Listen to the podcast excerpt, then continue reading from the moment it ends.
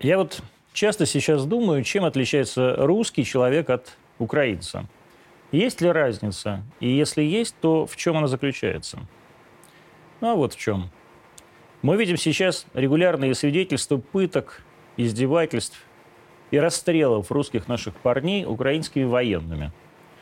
Эти видео украинцы снимают сами на свои телефоны и выкладывают в свои же социальные сети. Они гордятся содеянным. Их поддерживает украинская интеллигенция. Ну, вернее, то, что там интеллигенция называется. Агрономы, фельдшеры, прорабы.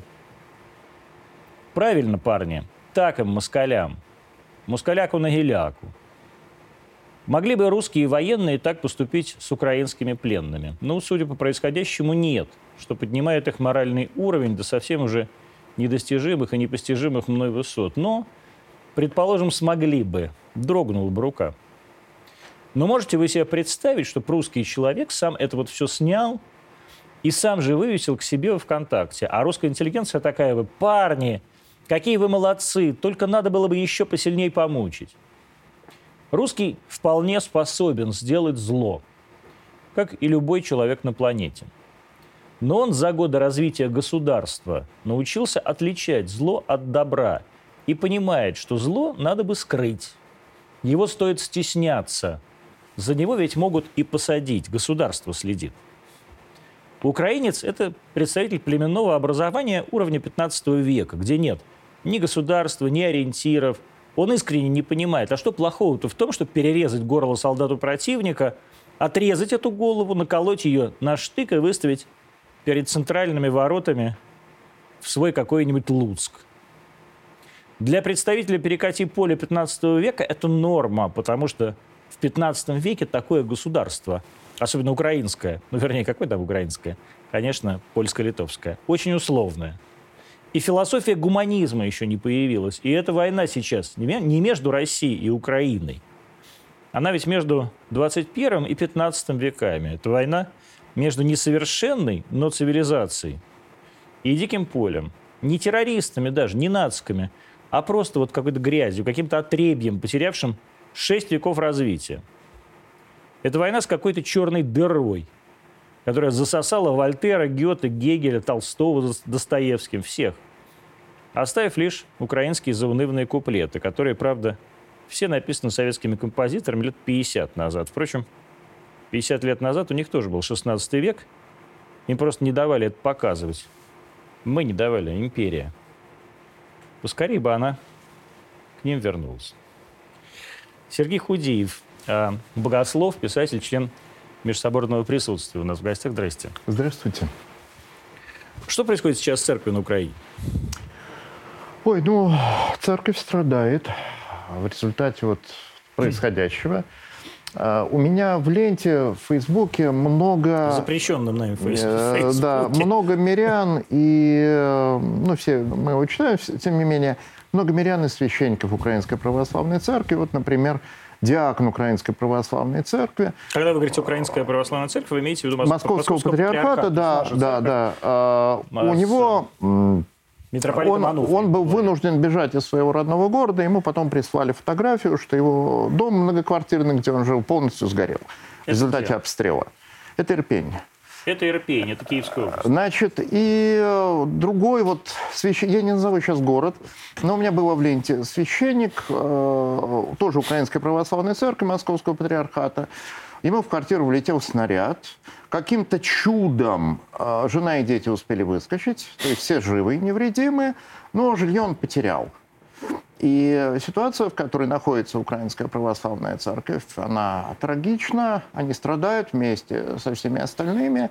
И они подвергаются нападкам из-за того, что они а, принадлежат Московскому патриархату. То есть, конечно же, ситуация их очень-очень тяжелая. Вот в чем эти нападки? Как эти нападки проявляются? И пытаются ли как-то с вашей, ну, по вашей информации, украинская власть, если можно назвать властью, а, давить на а, а, клир русской православной, ну, вернее, так, украинской православной церкви Московского патриархата с тем, чтобы они перешли, например, в ПЦУ. Ну, да? давление такое есть. Другое дело, что там э, не столько даже власть, сколько активисты вот, патриотические. Ну, то есть там, это тероборона какая-нибудь, да? Э, ну, в частности, там проблема в том, что э, власти, власти довольно мало.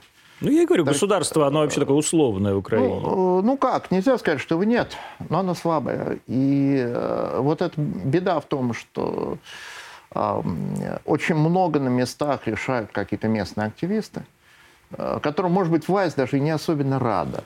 Но э, ничего не может с ними сделать.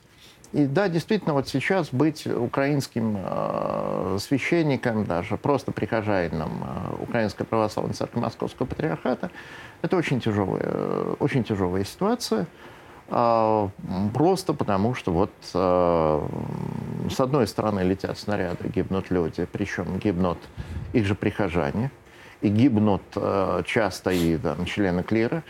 И э, им очень трудно в этой ситуации поминать патриарха Московской и всей Руси. А ведь это надо делать это по, по канонам. По канонам надо делать. И как же это делают э, клирики э, УПЦ МП?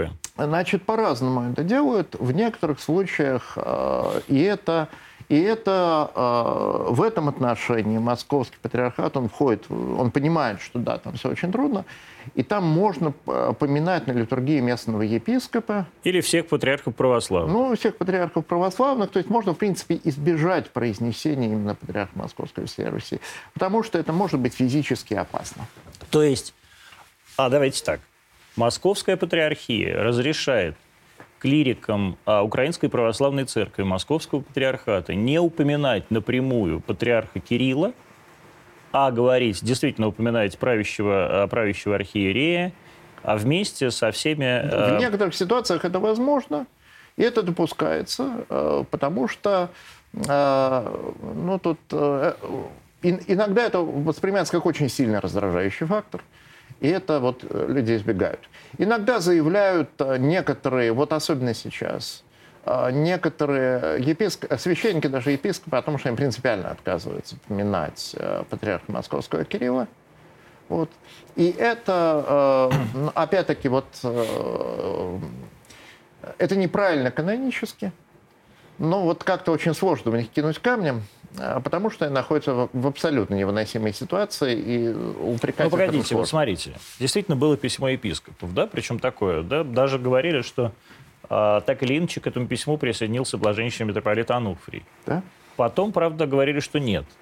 Вот присоединился, кстати, или нет? Вот, действительно, с, с отказом поминается патриарха Кирилла. Значит, э, ну нет на самом деле. И там, э, опять-таки, э, нужно понимать, что они находятся в невероятно сложной ситуации. Невероятно сложной и политически, и эмоционально, и в том, что касается даже чисто физической безопасности. То есть, что к вам в храм не придут э, там какие-нибудь вооруженные люди. Ну, потому что еще, ну, Махновщина, Махновщина, еще понятно, раздали все. автоматы всем желающим. То есть любой человек, который решит, что предатель Родины, может просто взять автомат и застрелить. Да, в принципе, может любой э, человек. Да, и, собственно, там э, положение очень тяжелое. И поэтому, но да, с другой стороны, вот, простите, что я вас прерываю, но с другой стороны, вот вы очень как бы сделали оговорку, да, одно дело, человек думает о своей безопасности и безопасности своей семьи, Уж я не знаю, что тут должно быть э, выше, да, в случае с православным клириком и вообще православным вер, вер, верующим думать о безопасности, физической безопасности своей семьи или о следовании церковных канонов. А с другой стороны, вы сказали, что люди находятся в том числе и в эмоционально, и идеологически странном положении, потому что я не сомневаюсь, и у меня в этом смысле, я к этим людям, в общем, с пониманием отношусь. А есть и ну, такие серьезные претензии к тому, что происходит. И люди могут э, вполне себе искренне не поддерживать да, э, однозначное отношение в Московской Патриархии к происходящим событиям. Ну, там, э, вот насколько я знаю, по тем людям, которых я вот, э, ну, годами их читаю в Фейсбуке, то есть это точно не фейковые аккаунты, это живые реальные люди, даже те украинцы, которые были настроены весьма критически по отношению к, Мос- к постмайданной власти, которые, в общем-то, тяготели к России. А, но после 24 февраля они, э, ну вот, э, они это встретили чрезвычайно негативно. Вот э, таково реальное положение дел. И с одной стороны, конечно, никто не сможет вслух вот сейчас, чтобы человек написал в социальных сетях, украинец, что он поддерживает там, действия России, ему голову оторвут моментально. И это, конечно, исключено. А, но а, я думаю, что в значительной степени негативная реакция является искренней, потому что когда по вам прокатывается война, э, ну, вы не можете быть этим довольны. А, действительно, вот возвращаясь к блаженнейшему митрополиту Ануфрию, э, главе УПЦ а, как действительно он на самом деле себя повел и как он на самом деле должен себя вести, вот как вам кажется? Я думаю, что он повел себя вот э, так, как он неизбежно должен был себя повести в этой ситуации. То есть не поддержать? Э, он не поддержал, естественно, действия России, он не мог их поддержать. Это было исключено с самого начала. И э, я э, сохраняю к нему глубочайшее мое почтение. Вот. Э, он э, действует в ситуации, в которой он оказался, вот так, как он только и может действовать. И тут, понимаете, а, есть вещи э, более важные для а, православного христианина, чем политика. И какие-то политические высказывания иерарха, они его никак, э, знаете, как модное словечко cancel, что всех да, надо... не дискредитируют. Всех надо канцелить, э, кто что-нибудь не то сказал. А, ну вот, э, нужно наоборот с пониманием относиться к тому, что вот он находится в такой ситуации, в которой он находится. А что это за ситуация? Вот вы говорите, к нему там могут его там прийти и не прийти. Вот дайте абстрагируемся, то все-таки блаженнейший митрополит Ануфрий, э, человек, находящийся под государственной охраной, в том числе украинской, наверняка э, его охраняет служба безопасности, служба безопасности президента. А как на самом деле обстоят дела? То есть э, сейчас бесконечно говорят о том, что приходами прямо переходят из московской юрисдикции вот в эту юрисдикцию константинопольскую, да? которая сейчас там митрополит как на, Евсевий, на, да? На самом деле, э, ну что значит приходами? На самом деле Украинская православная церковь Московского патриархата, она показала поразительную устойчивость. Вот я изумился, когда я наблюдал весь процесс создания ПЦУ, все попытки затащить из ПЦУ епископов. 90 человек епископов, двое перешло. Вот э, было для Порошенко, когда он все это создавал, принципиально важно показать, что произошло объединение, что большая часть украинских епископов ее поддержала. Но объединение он хотел в том числе показать с Филаретовской церковью, да, с э, УПЦ. А, ну, а, уп, а, УПЦ КП. Э, Филаретовская, да. так называемый Киевский патриархат. Да, КП, КП. И это примерно треть православных приходов Украины, то есть это меньшинство. И а у нас сколько? А, Украинская православная церковь Московского патриархата это примерно две трети. Две трети, приходов. да? А, но есть и э, вот эта православная церковь Украины, да, которая Константинопольская. Значит, вот Константинопольская, э, она, значит, там примерно, э, там, собственно, создана на базе двух э, расколов, которые были до этого.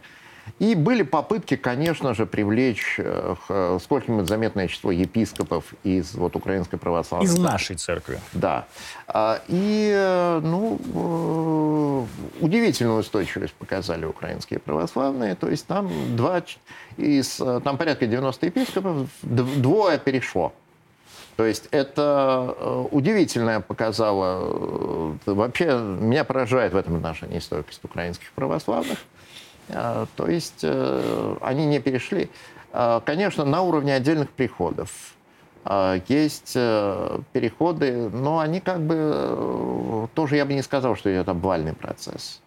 Это, То есть вот сейчас... учитывая огромное давление, которое люди переживают, их устойчивость просто поразительна. Вот а просто где, чудо где в основном сосредоточены приходы у, у ПЦНП сейчас? Если не брать, конечно, Донецк, Луганск, да, где... Не, но... они по всей Украине. Ну, вот, И это э... преобладающая абсолютно численно ну, православные, ну, условно говоря, так сказать, православ, православные. Да, есть же еще униаты, которые преобладают ну, на есть, самом есть Западе. Униаты, да? которые на самом Западе. Но вот большинство э, активных прихожан это, безусловно, Украинская православная церковь Московского патриархата. То есть это вся, как бы, грубо говоря, центральная Россия. Вот как вы правильно сказали, от Терпения, да, то есть от самой северной да, Киевской да. области, да, да, до Одессы. Да, конечно. То есть э, там абсолютное большинство, ну, они по всей Украине есть, но абсолютное большинство активных прихожан на Украине это именно Украинская православная Это сколько церковь, человек, э, вот, по ощущениям? Очень сложно сказать. Ну вот там Нет. существуют, э, существуют какие-то данные, которые на самом деле говорят не в пользу России, а, о том, что когда, ну, есть такой маркер, да, сколько, mm-hmm. сколько прихожан, сколько людей приходит на самую популярную, то есть пасхальную mm-hmm. да, э, литургию. И выясняется, что в России меньше, чем на Украине. Да, в наших, гораздо, в наших, в наших же, в наших же церквях, Москве, вот как бы в наших православных церквях, то есть в России где-то в районе 2 миллионов, а на Украине где-то там 3,5 миллиона человек. А, на Украине намного больше активных прихожан. И большинство этих прихожан, они принадлежат к украинской православной А вот почему так, как вам кажется? Патриарха. Почему на Украине гораздо более, так скажем, воцерковленная нация? А, я думаю, что меньше успехов достигли коммунисты Большевики? в свое время, да. А, то есть как-то прочнее содержалось. В Центральной России гораздо тщательнее все зачистили. На Украине осталось больше. Еще в советские годы там держалось значительно больше. Э, тут, э, но поразительная, конечно, еще раз отмечу поразительную стойкость украинских православных, которые и тогда, и сейчас держатся. Вот вы говорите украинских православных, а что э, люди, которые перешли или, так сказать, вошли в то, что называется православная церковь Украины, да, то есть то, что потом создано, так сказать, Вселенским патриархом Варфоломеем, да, а, это не православные? Догматически они православные, они раскольники. Там просто ситуация ну, какая. Ну, что раскольники? А... Вот это такая это очень русская такая тема. Раскольники, раскольники. У нас все раскольники, а чем они отличаются-то? Э, можно объяснить. Дело в том, что, э, ну вот, по крайней мере, я один параметр возьму. Для исторических церквей, для православных, для католиков очень э, важна такая вещь, как апостольское преемство. То есть апостолы, э, непосредственно ученики Христа, они э, рукоположили, то есть поставили своих наследников, епископов, епископов которые должны вот, управлять церковью, которые должны учить народ, совершать таинство. И они их поставляли через рукоположение, особое таинство. То есть не просто их административно назначили, они им передали определенные дары святого. То есть через епископскую хератонию. Да, через епископскую хератонию. И э, существует непрерывное преемство от апостолов до любого сейчас православного епископа или священника. Он рукоположен, он имеет вот это преемство. А, в так называемом Киевском патриархате что произошло?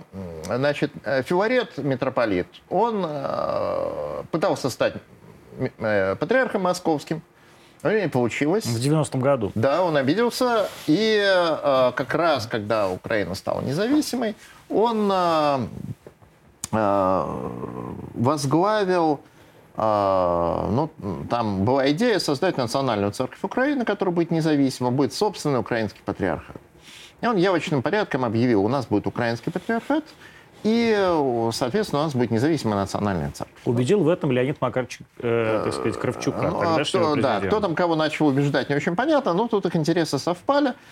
И э, э, собственно, вот этот киевский патриархат, так называемый, никем не был признан долгое время э, в э, православном мире. И по причине упорства в расколе э, Филарет был предан анафеме, вот той церкви, из которой он вышел, то есть московским патриархатом. Это патриарх Варфоломей признал, признал, что находится под анафемой. И, будучи под анафемой, Филарет нарукополагал себе там епископов. То есть получается, что если, э, так сказать, э, Филарида Денисенко э, вполне себе законно рукоположенного, правильно? Да. Мы понимаем, епископа Русской Православной Церкви еще, там, сказать, в, во времена, я думаю, патриарха Алексия Первого, а, если вообще не Сергия, так сказать, Строгоровского, то а, и вот его анафемствовали, да? да? А, подтвердили это, подтвердил эту анафему а, патриарх э, Вселенский. Да, да. это значит, что он уже как бы уже он не к апостолу Павлу какого отношения не имеет. Не имеет. Он уже э, он не может совершать рукоположение, он не может вообще никаких совершать священнодействий, они действительно. Ну а что, они действительно? Вы же его рукоположили когда-то? А, так нет. После того, а, он, человек рукоположенный, он действует от имени церкви. Он не получает э, каких-то магических даров, которые его, значит, нельзя, э, которым он обладает сам по себе. Он действует от имени церкви.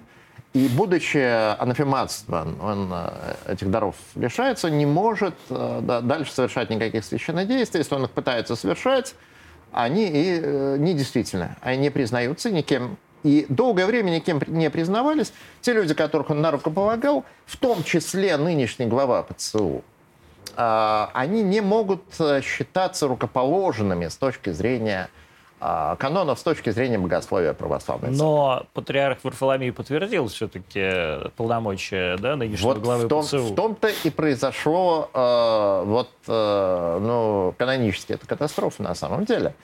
Потому что а, какое-то время назад он признал это анафем, признал, что значит, он не может никого рукополагать. Потом его попросили уважаемые люди, он сказал, что нет, давайте, значит, у нас будет теперь он... А, будем считать, что все эти епископы, они действительно епископы. А, и это а, с точки зрения канонов это совершенная катастрофа. Потому что э, получается, что в церкви, в епископском облачении совершает Евхаристию, там рукополагает священника, вообще ведет себя как епископ, э, человек, который с точки зрения... Чужой мужчина. С точки зрения канонов он является просто мирянином, э, у которого просто нет таких полномочий, нет таких духовных даров. И, конечно, это ситуация, о которой э, многие, ну, в том числе греческие богословы, э, писали, что это все очень печально и уже что такое. Не надо так делать. А как это вообще все-таки произошло? Вы сказали, вот попросили уважаемые люди. Вот как, что это были такие уважаемые люди, которые приехали к патриарху Варфоломею? И почему? А в общем, к патриарху Варфоломею, мужчина, он же пожилой, у него, в общем, как бы соответствующие возрастные заболевания. Я последний раз его видел в 2000 по-моему, если изменяет память, в седьмом году на острове Баюказа по Стамбулу. И он уже был, в общем, довольно, довольно мало вменяемым человеком.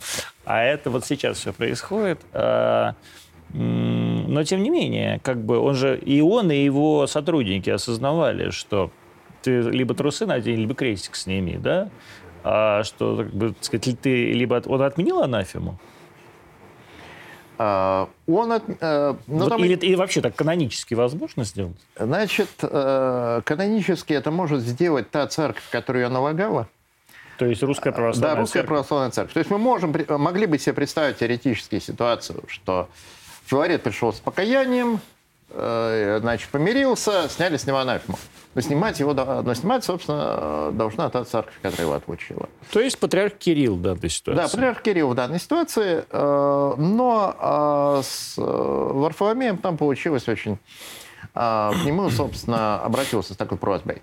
Ну, там же в Томасе написано по просьбе досточтимого правительства Украины, то есть к нему пришли украинские власти, ну, там Порошенко заходил. Да, Порошенко. И, очевидно, заходили какие-то киевские бизнесмены, еще украинские какие-то. Ну, про бизнесменов я просто не знаю. Тут э, как бы э, там давали мы деньги, не давали, я не присутствовал. Тут факт тот, что э, это была именно просьба светских властей Украины, которая была поддержана, там, очевидно, не менее светскими властями США. То есть, То есть патриарх Варфоломей он является сотрудником ЦРУ, что ли? Понятия не имею, является ли он сотрудником ЦРУ, но американская дипломатия принимала во всем процессе живейшее самое участие, причем абсолютно открытое. То есть, а почему? То есть какую, какую власть? Вот мне просто действительно интересно, э, какое, какое отношение, какое, это, вот это глупый вопрос, какое отношение, никакого. Но насколько влиятельна да, американская власть э, по отношению к Вселенскому патриархату и почему?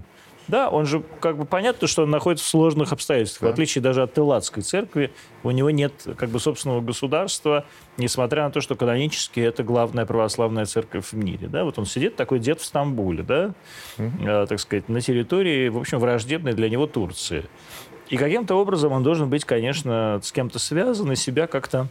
Э... Ну, в том-то и дело, что поскольку он нуждается в защите, он нуждается в покровительстве, он нуждается в финансировании, значительная часть людей, на которых он опирается, это греческая диаспора в США. Угу. Это демократическая партия США.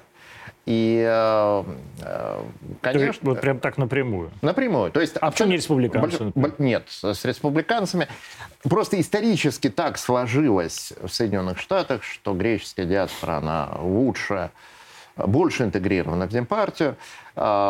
И ну, с республиканцами там есть контакты, хуже, но вот с, э, он э, вообще Константин, патриархат Константинопольский горячо топил за Байдена на последних выборах. Причем американские консерваторы были об этом, от этого в ужасе, потому что Байден он абсолютно проабортный политик.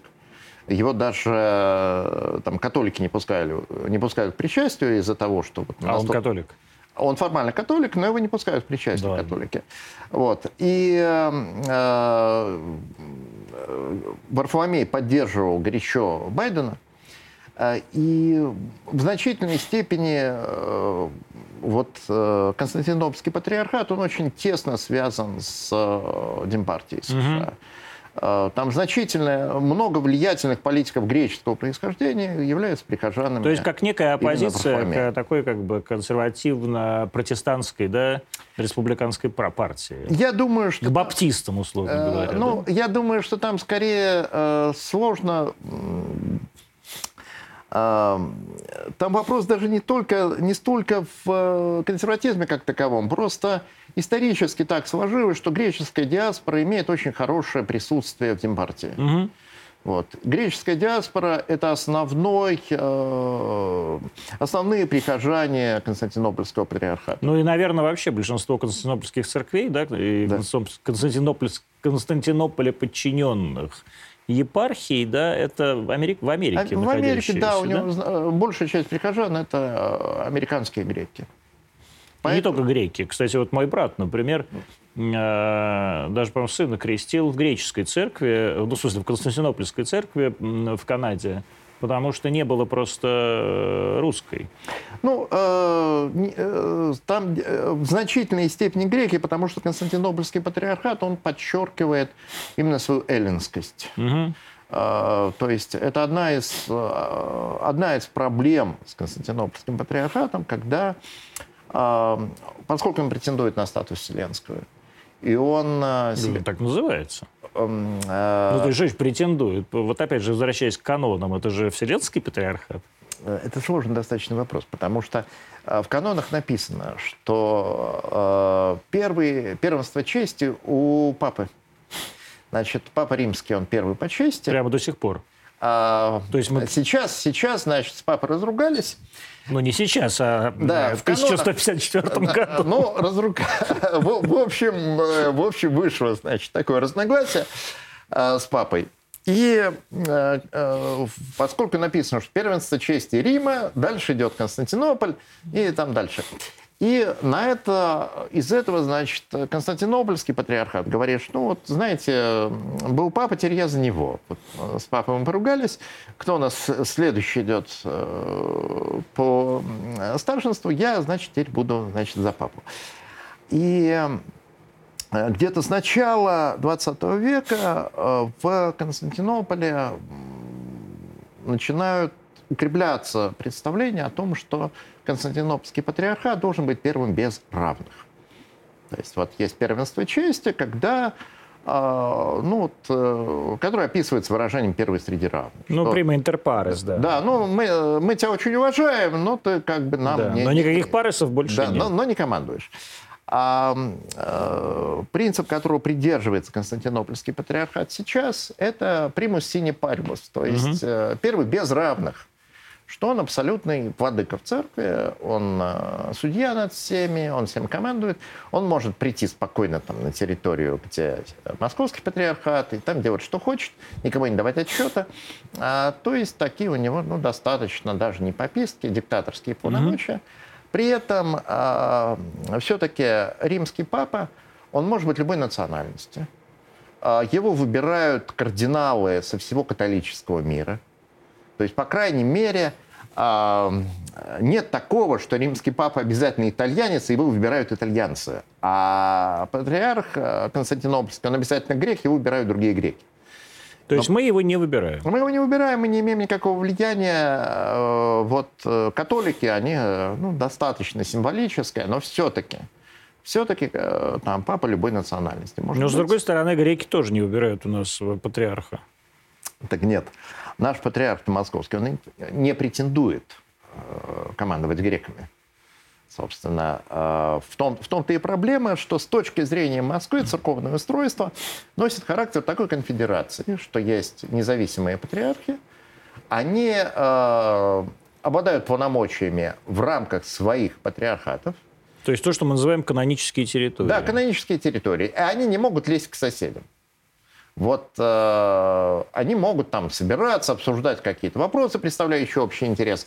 Но чтобы один из патриархов залез на территорию другого патриарха и там что-то, значит, без его разрешения делал, это в тех представлениях, которые есть в Москве, невозможно. Это нельзя так делать.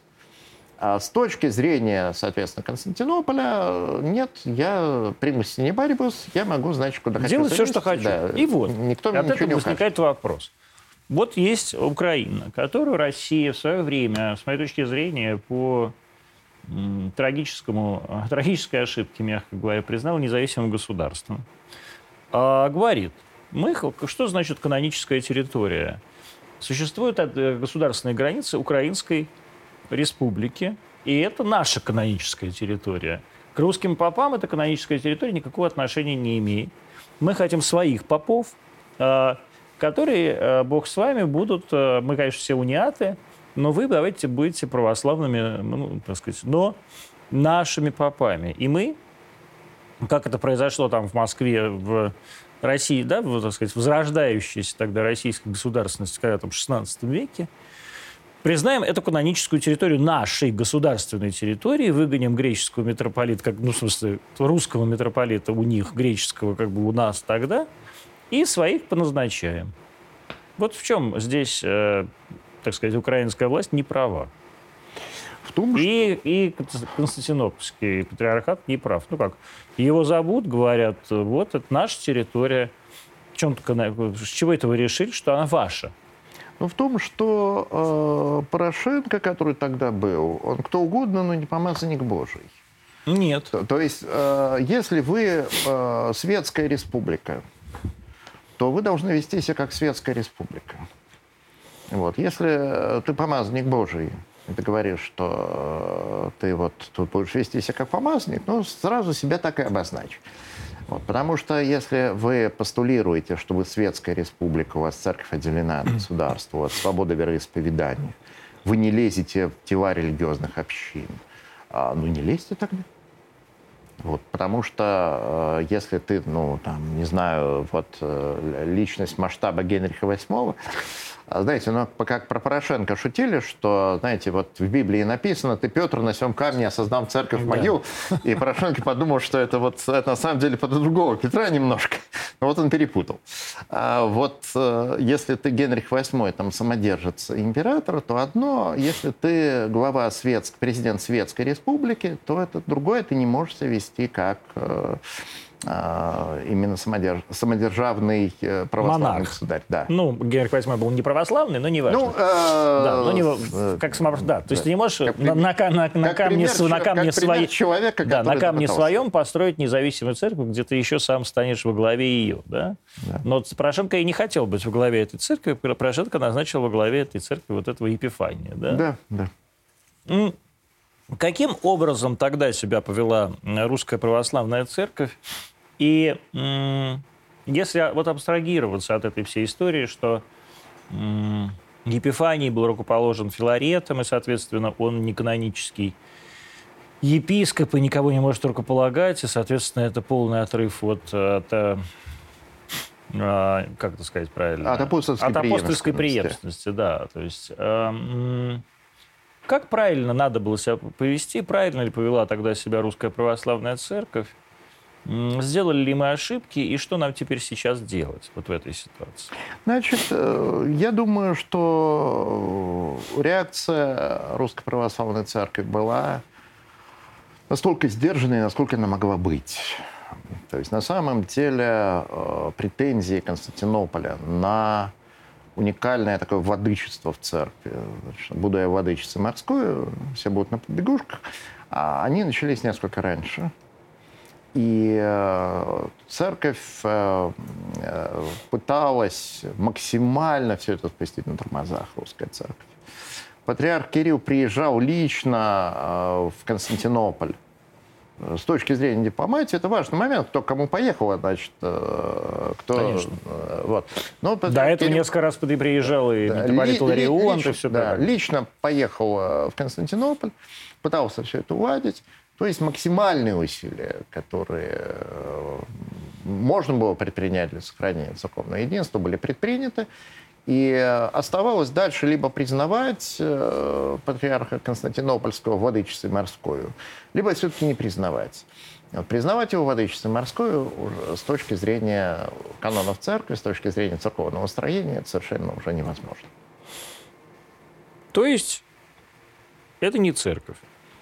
А, ПЦУ канонически нет. С точки зрения вот э, тех э, представлений о том, что такое православная церковь, которая существует, вот, э, сложились на протяжении истории, ПЦУ это все-таки ну, некое раскольническое собрание. То есть э, при, причастие и другие таинства, они как бы недействительны? Значит, э, ну да. Э, они не действительно... Я не произношу при этом э, суда над конкретными людьми. То есть там могут быть не знаю, какие-то простые, простодушные верующие люди, которые там э, вот, просто в это все не вдаются. А, но э, канонически это невозможно считать церковью. То есть правильно говорит Владимир Владимирович Путин, мы все пойдем в рай, а вы просто сдохнете. А, ну, я не стал бы рассматривать Владимира Владимировича как э, большого богослова. Ну, вот, у нас больших богословов вообще в мире не так много осталось. После, особенно после смерти Ганди. Ну, ну да, да.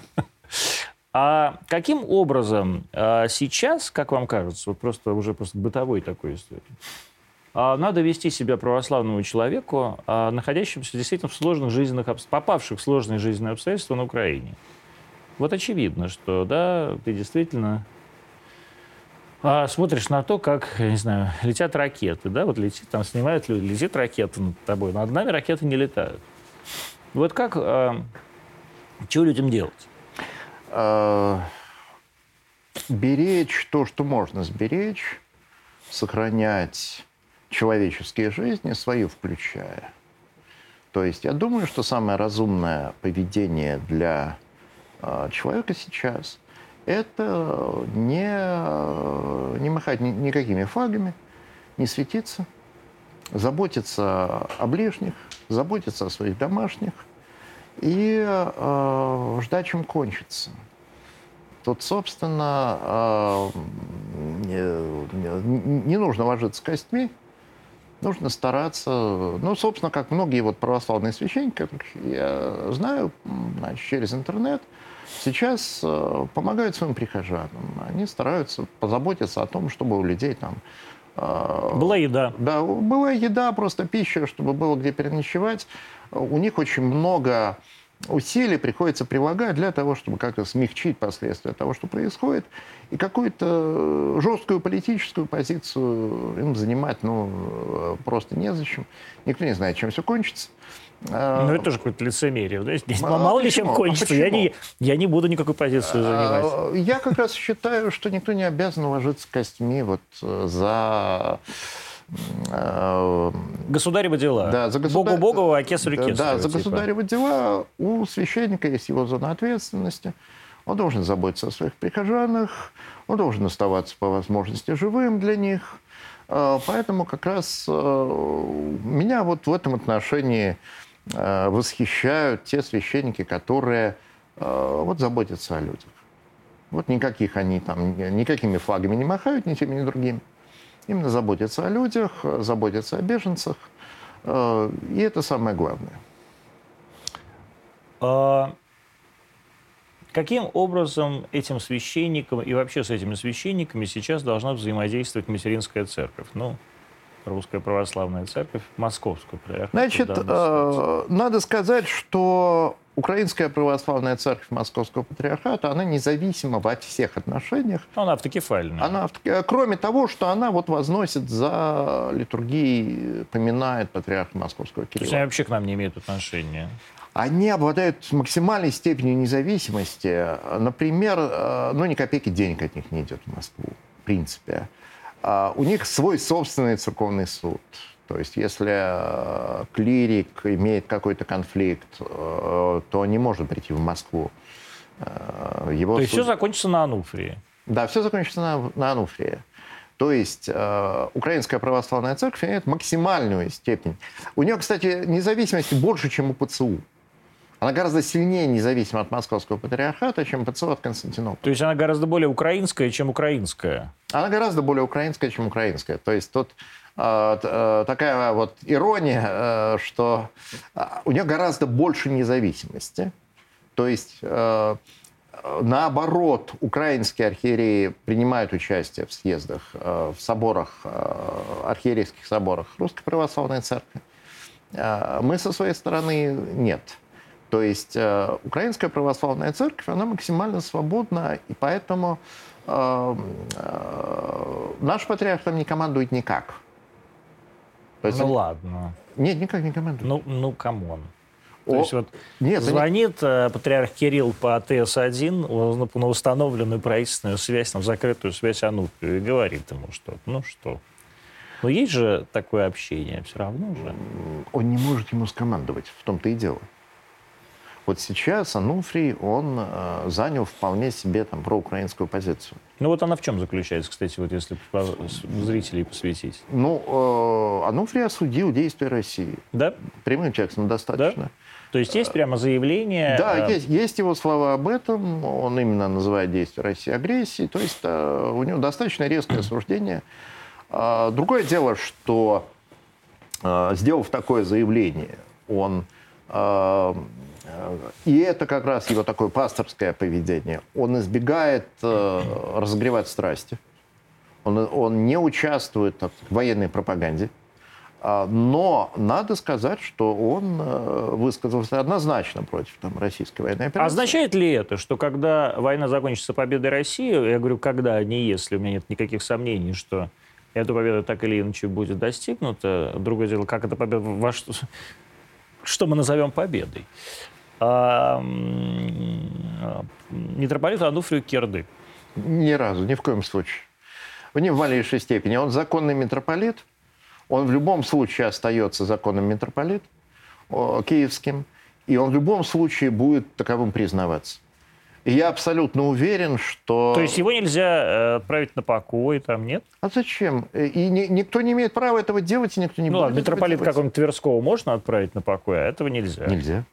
И это будет абсолютно э, э, неверно во всех отношениях, и в каноническом, и, ну, э, в общем, я абсолютно уверен, что митроп... Патриарх Московский продолжит признавать митрополита Ануфрия. Я как-то чрезвычайно чрезвычайно удивлюсь, если это будет не так. И, и я думаю, что мне это кажется абсолютно невероятным. То есть в любом случае, независимо от там, политических позиций митрополита Ануфрия, он, он законный митрополит Киевский, он им останется. Но не кажется ли вам, что как раз такая позиция, э, в, которая будет учтена в, те, в то время, когда все закончится, да, она приведет к еще более сложным отношениям внутри церкви, хотя бы потому, что огромное количество э, клириков а, это клирики на востока Украины. Это клирики, которые думают совершенно по-другому. Это клирики, которые видели, как их э, людей, как их паству, как их церкви бомбили вооруженные силы Украины. И как э, жители этой, этого востока Украины гибли под этими ударами. Вот как раз э, в отношении событий 2014 года а что 14 Это с 14 по 22 ну, все значит, события. 14 года и далее а, митрополит Ануфрий занимал очень взвешенную позицию.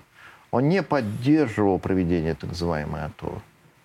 Он а, выражал постоянно свое сочувствие и поддержку э, христианам востока Украины.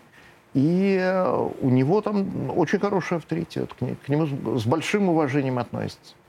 То есть никак нельзя сказать, что... Ну вот относится, относится. А вот сейчас он, так сказать, поддержал ки, ки, так сказать, киевскую власть. Знаешь, поддержка киевской власти, на самом деле. Это не то, что я не поддерживаю Путина.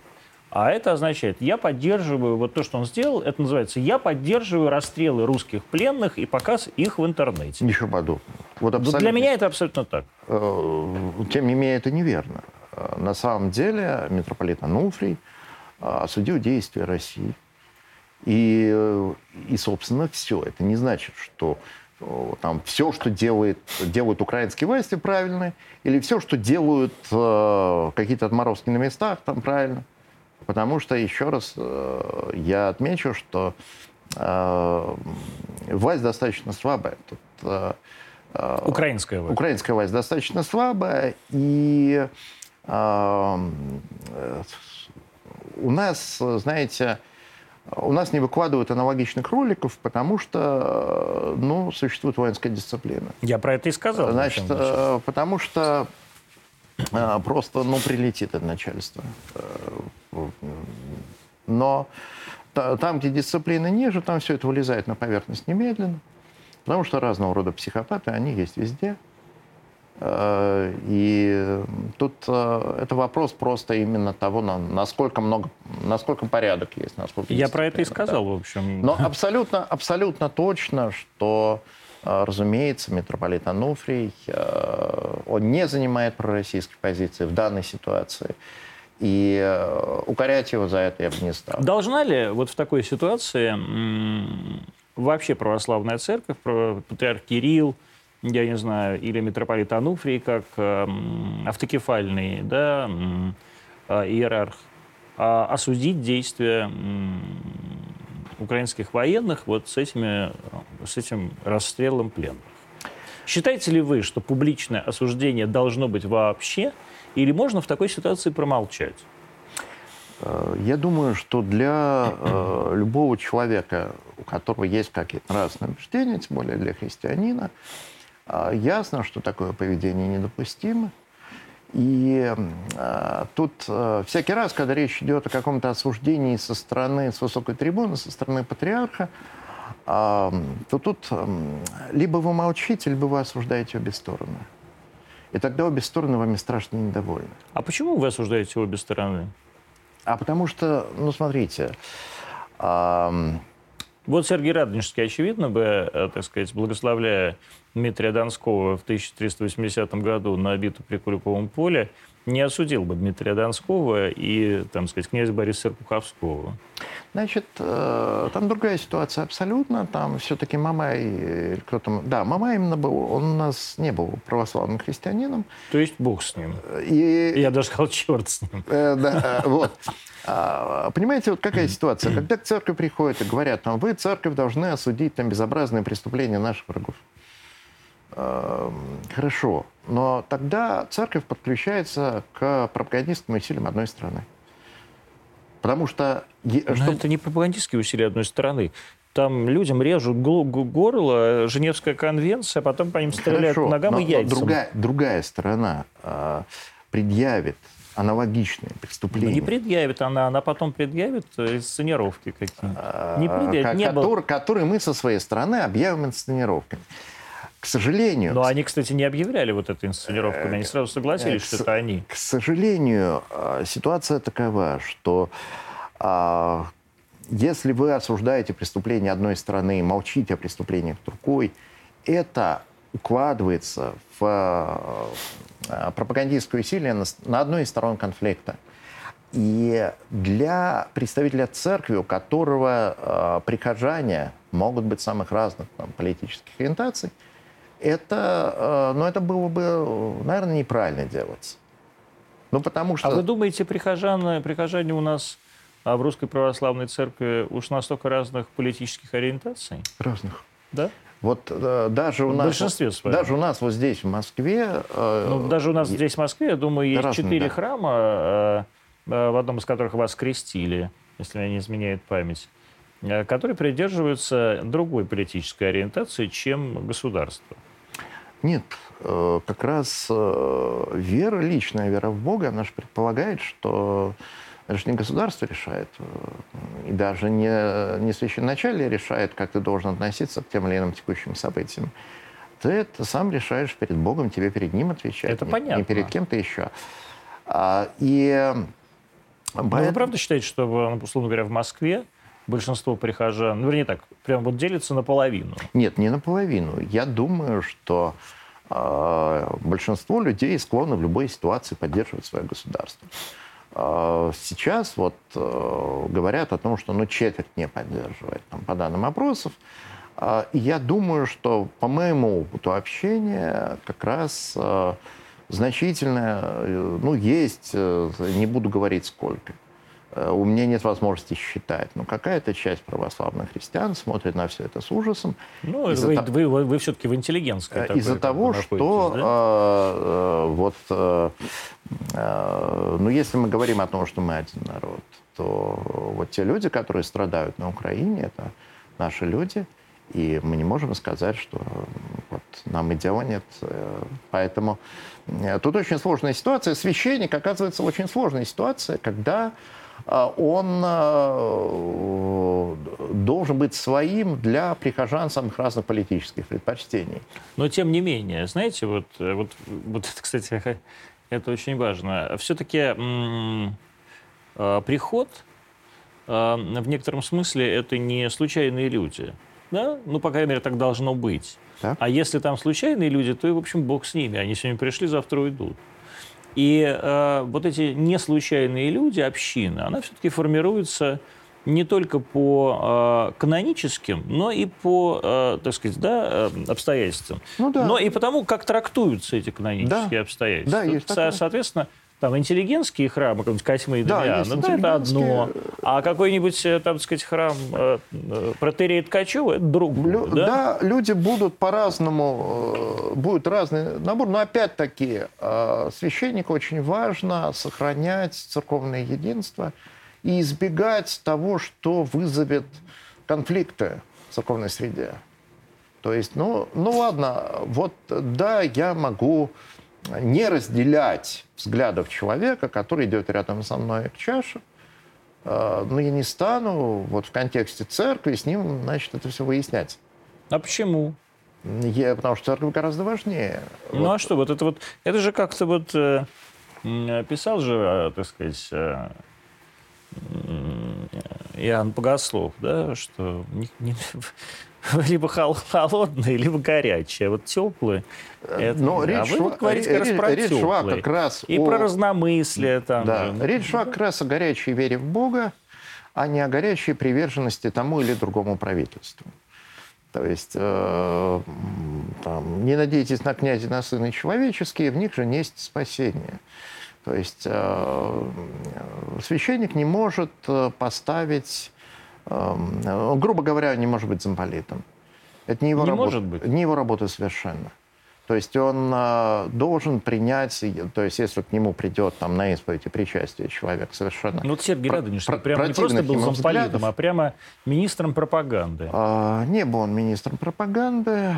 А, тут, а, опять-таки, когда человек спрашивает Божьего благословения, его получает, это не значит, понимаете, священник это не шаман, который да, там, добавляет плюс 20 к броне, там, плюс 40 меткости.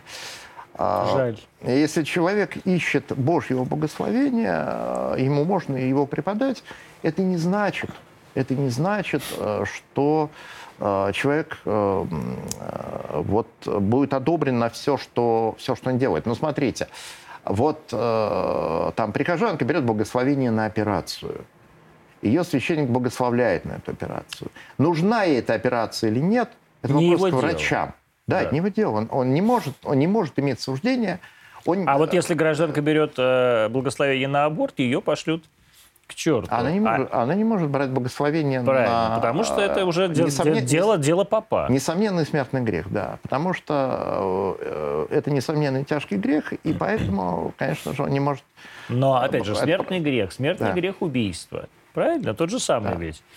А вот берет, э, так сказать, э, э, князь Дмитрий Донской, святой князь. А благословение у Сергия Радонежского, основателя вообще русского монашества – Э, на, на смертоубийство. Э, это другая ситуация, потому что все-таки э, ребенок по чреву матери его не предпринимает вооруженной агрессии. То есть заведомо. не Мамай. Он точно не Мамай. Вот. И э, Мамай, значит, предпринимает. То есть ситуация, в которой священник может благословить там, воина, она возможна. И она не обязательно означает, что э, священник горячо одобряет вот эту конкретную битву. Просто, э, ну, солдат человек подневольный там. Э, то есть, опять-таки, благословение преподается человеку, которого вот сейчас могут убить, который подвергается опасности, который... Хотел... Но ему все-таки дают благословение на битву, ему дают благословение на убийство. Нет, надо различать все-таки две разные вещи. Что, ну, смотрите, опять-таки, если вернуться, к примеру, с операцией, что со спецоперацией. А, я имею в виду хирургическую. Я понимаю. Хирургическую операцию. Да. Священник не может знать, насколько нужна эта операция, насколько она... То есть священник не может знать, насколько нужна спецоперация в Украине, так можно сказать, да? Он, он, он может такую позицию занимать, я не знаю. Ну вот ты, а, человек подневольный, тебя отправили туда воевать, и если человек приходит за благословением, его священник благословляет, это не значит, что он подписывается, что спецоперация – это очень хорошо. Он благословляет конкретного человека, который подвергается опасности и который хотел бы при этом а, ну вот я э, читал э, выступление, сейчас не вспомню какого, митрополита на похоронах священника полкового, который погиб недавно, как раз он там. И он говорит, что, э, украинского митрополита или русского? Нет, нет, русского. А, что миссия священника – это удерживать людей от озверения в ситуации, когда они к нему склонны. Э, грубо говоря. То, То есть, есть во время войны? Во время войны э, воин может тоже себя очень по-разному вести.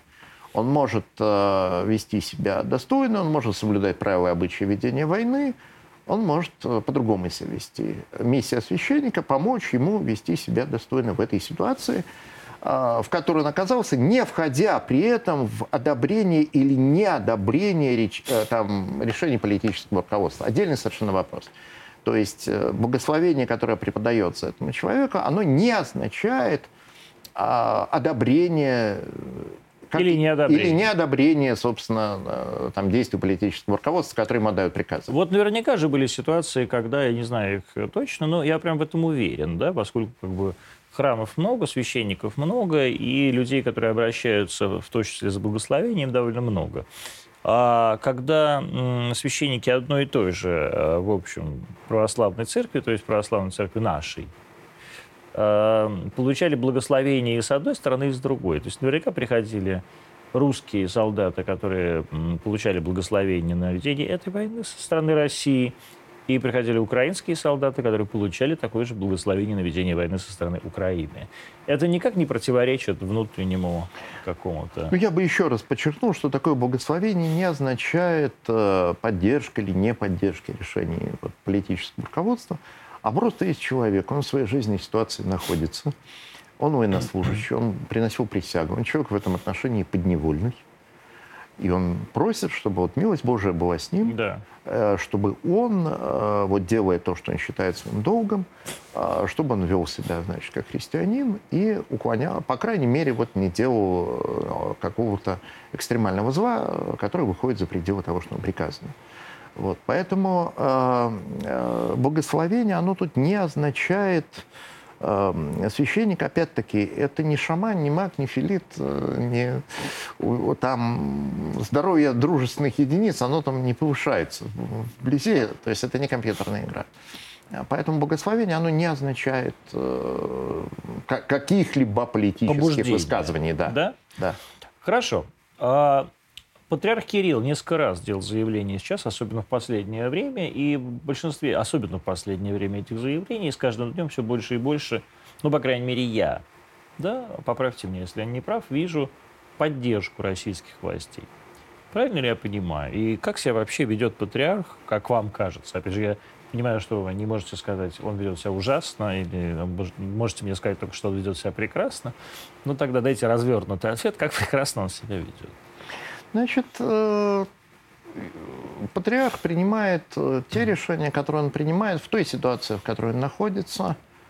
Э, учитывая те факторы, которые он должен учитывать, я не нахожусь на месте патриарха, и я не имею суждения, значит, соответственно, его действиях. Не имеете? А, ну, понимаете, вот я лично несу ответственность там, за себя и за своих домашних. Приходской священник несет ответственность за своих прихожан. Он должен поддерживать мир, порядок в своем приходе, и он должен поддерживать нормальные отношения со светскими властями. Патриарх несет огромную ответственность за всю церковь, несет ответственность за ее взаимоотношения с властями. И поэтому не неся такой ответственности, не находясь на месте патриарха, а, я его действия, высказывания оценивать никак не могу и не берусь. Это совершенно... Э, то есть вы не поддерживаете то, что говорит патриарх? Э, значит, Потому если бы вы поддерживали, вы бы сказали, я поддерживаю действия нашего патриарха прекрасного. Э, я имею свою точку зрения значит, на происходящее, но я хочу подчеркнуть, что, знаете, вот я всегда с неизменным почтением отношусь к митрополиту Ануфрию, и его политические высказывания в данном кризисе этого никак не меняют абсолютно. Он э, иерарх Церкви Христовой, он предстоятель Украинской Православной Церкви. Я к нему отношусь с великим почтением, никогда про него худого слова не скажу. Так и патриарх не говорил вроде. Точно, и патриарх не говорил.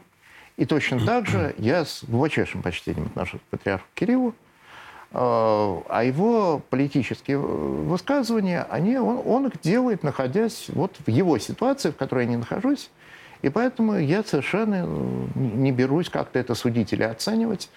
Он находится на своем месте. Скажем так, влиянием... давайте я переформулирую вопрос. А, считаете ли вы, что а, политическая оппозиция явная или а, вынужденная, вернее так, искренняя или вынужденная, патриарха Кирилла а, способствует сохранению а, покоя в Русской Православной Церкви на территории, на территории Российской Федерации?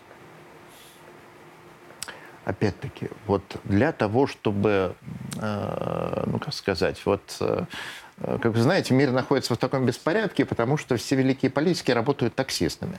Я не располагаю, э, вот для того, чтобы я мог э, какие-то суждения иметь о решениях патриарха, я должен располагать той же информацией, как минимум, которую располагает патриарх. То есть я должен был бы...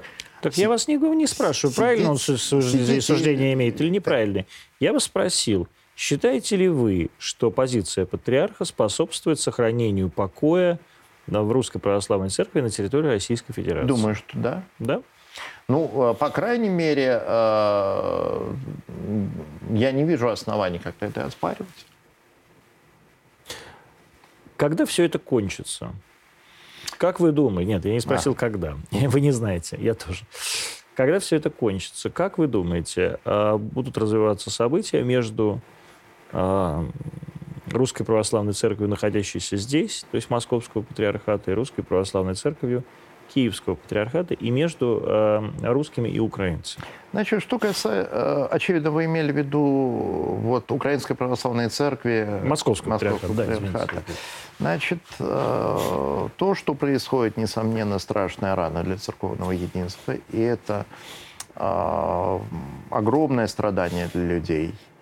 Э, и понятно, что людям сейчас там очень и очень тяжело.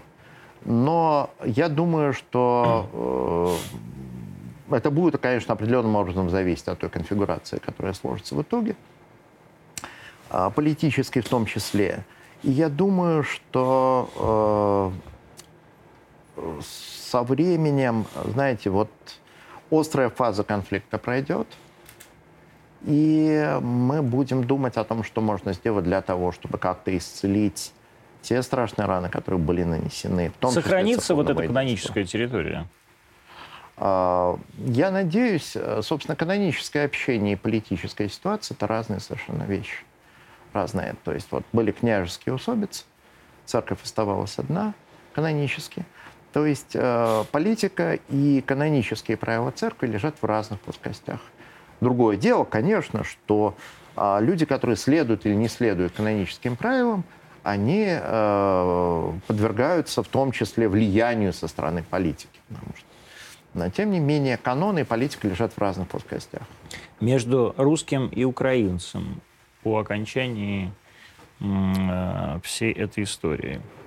Как а, вы думаете, что будет происходить? Я думаю, что э, э, то, что произошло, это катастрофа. И это будет сохраняться, иметь свое негативное влияние достаточно долго. Э, и тут нужно только э, со своей стороны стараться восстанавливать э, то, что можно восстановить, или не разрушать то, что, а, то, что можно разрушить. Ну, например, я считаю неверным делать обобщающие высказывания об украинцах в целом, потому что психопаты и садисты есть абсолютно везде. А, другое Но дело... Не, везде они выкладывают видосики. Э, ну, потому что где-то есть начальство, которое... Об этом я речь и шла, более-менее бьет, есть более-менее бьет по голове. А у нас но... нет государства, а у них а, нет государства. Э, и поэтому не выкладываются видосики. Да. Но э, в ситуации люди, которые оказались под слабым государством, совершенно не обязательно плохие люди. Абсолютно а, не обязательно. Они просто это слабое государство сами создали. А, я так не думаю. Я ну, не а дум... кто его создал? Господь Бог, что ли? И вот что, так сказать, я, что ли, голосовал сначала за одного мудака, а потом за другого? Это я, что ли, а, так сказать, 75% э, получал за то, что всем рассказывал, что а, я мир сохраню, а потом, так сказать, э, вводил войска? Так а, у людей нет, э, понимаете, вы, так говорите, вы сами, вы сами вы говорили... говорите, будто вы верите в демократию. Вы сами... Подождите секундочку. Я, кстати сказать, верю в демократию в некотором смысле. Просто в демократию, контролируемую демократию.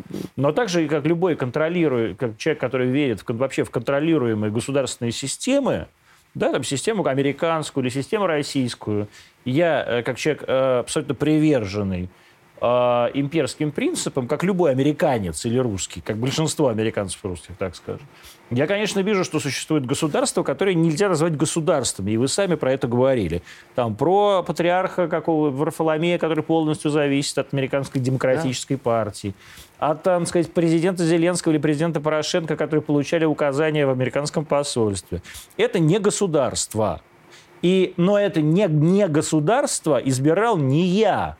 Это так не нет. я голосовал за клоуна на выборах э, так сказать, президента. И ни один русский этого не делал, а делали это украинцы. Это их представление о государстве. Да это нет, их представление. на самом деле э, обычный рядовой гражданин не имеет влияния. Ну, глупости. И не может. Но он шел и голосовал. А, он, может, не имеет влияния, надежде, но он шел и голосовал.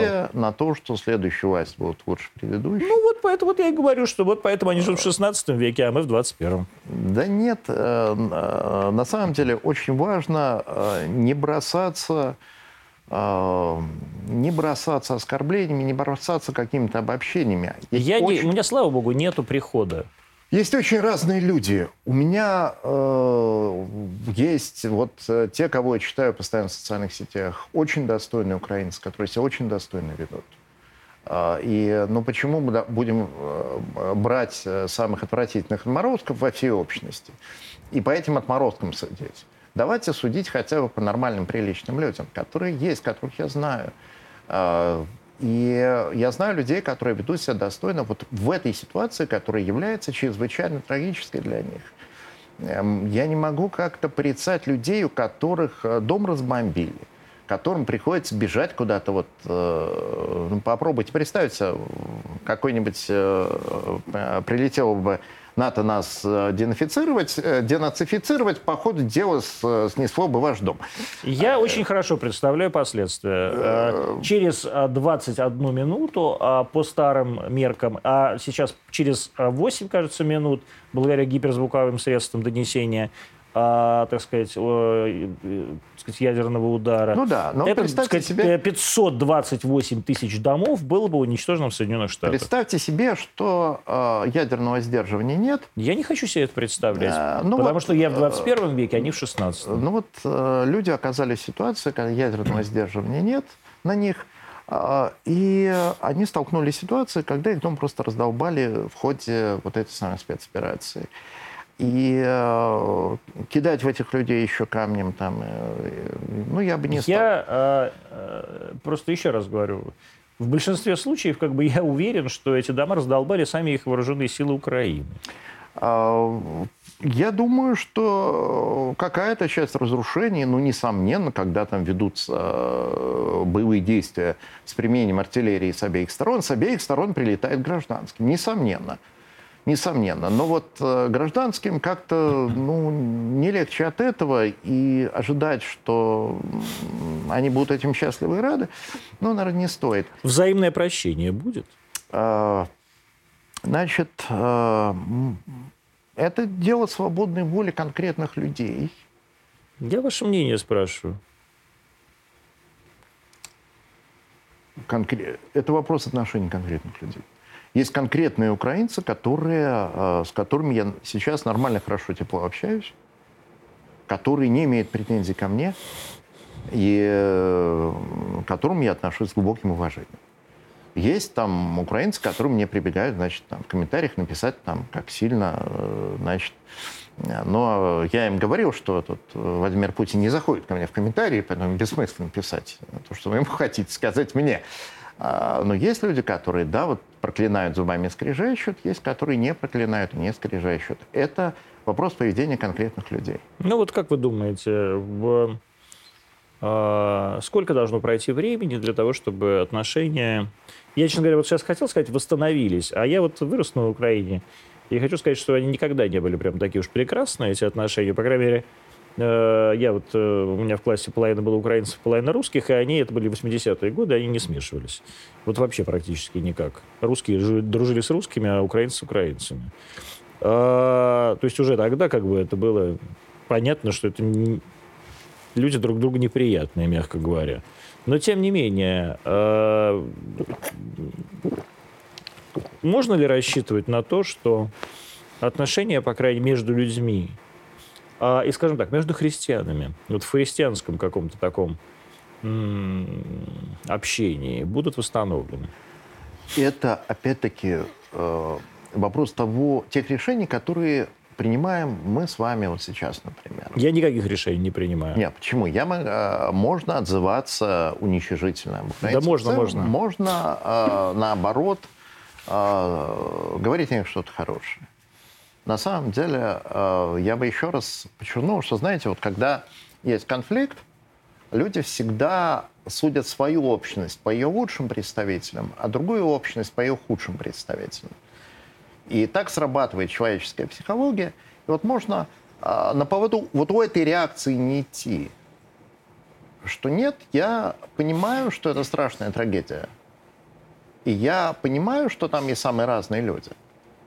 И что э, те конкретно, кто измывается над пленными, это э, очень небольшая часть социума в целом.